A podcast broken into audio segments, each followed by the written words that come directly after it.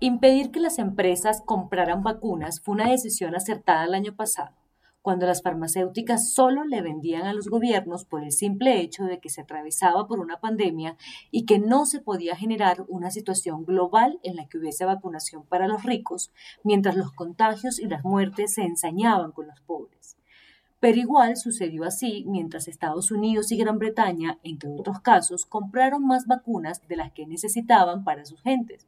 otros países de la periferia del desarrollo tenían que esperarse a mecanismos fallidos como COVAX, una suerte de CISBEN en el concierto de las naciones. La situación hoy es muy diferente a la de diciembre y se cuentan más de dos docenas de multinacionales fabricando vacunas, lo que ha aumentado la oferta ante una demanda ya limitada por el finito número de países con capacidad de compra.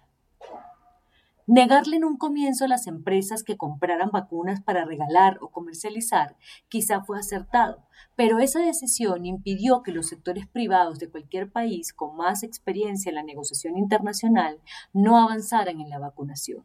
es decir, haber obstaculizado que los empresarios colombianos más experimentados adquirieran vacunas al final del año pasado, ha hecho que el proceso de vacunación sea tan lento y errático, pues el Ministerio de Salud se aferró a un monopolio temporal que hoy solo ha logrado ponerle las dos dosis a menos de medio millón de colombianos. Si se hubiese dejado liderar a los empresarios, por lo menos la mitad de la población económicamente activa tendría una dosis y la reactivación sería una realidad tal como ha sucedido en países en donde los dejaron comprar como Chile, Nueva Zelanda o Israel.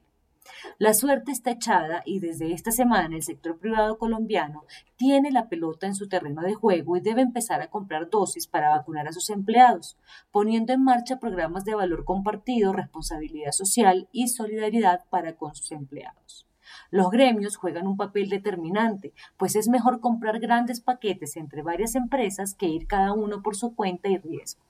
Las empresas más experimentadas en compras internacionales y que tienen profesionales expertos e idóneos en el tema deben colaborar con otras compañías medias y pequeñas, menos formadas en estos procesos de comercio global, para que todos los trabajadores formales sean vacunados. Por ejemplo, una compañía experta debe acordar con las pequeñas sociedades proveedoras las compras y negociar entre ellas, de tal manera que se genere una cadena solidaria que sea un ejemplo en la región.